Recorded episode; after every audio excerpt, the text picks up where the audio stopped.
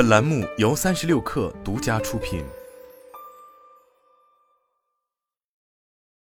本文来自最前线。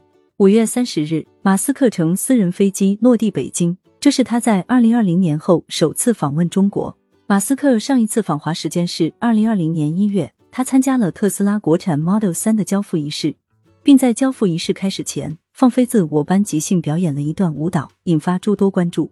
此次马斯克访华的目的虽未明确，但上海超级工厂想必已经纳入行程清单。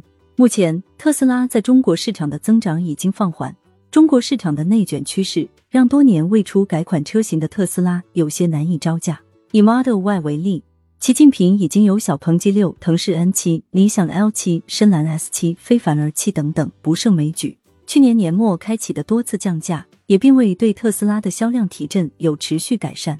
或许只有加快推出新车型，才能保证特斯拉在中国市场的影响力。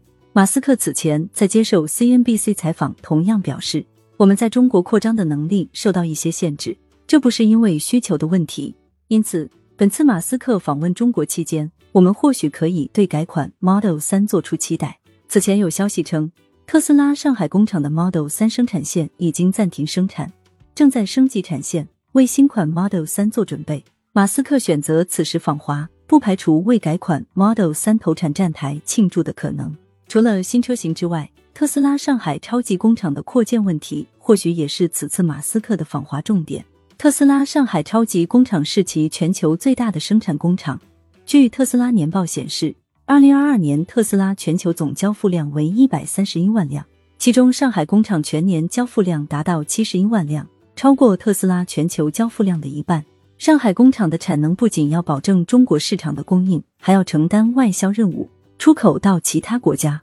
日前，加拿大也首次开始销售产于上海工厂的 Model 三和 Model Y。为了满足产能需求，据了解，特斯拉已经提出扩建申请，希望将上海工厂的总产能由每年一百二十五万台扩大至一百七十五万台。但有关部门对批准新产能扩建一直保持谨慎态度。除此之外，特斯拉还在四月表示，将在上海建设超级储能工厂，生产超大型商用储能电池 Megapack。Megapack 形似集装箱货柜，其作为储能产品，主要服务于公共事业项目和大型企业客户。上海储能超级工厂初期规划年产一万台 Megapack，并计划于今年第三季度开工，二零二四年第二季度投产。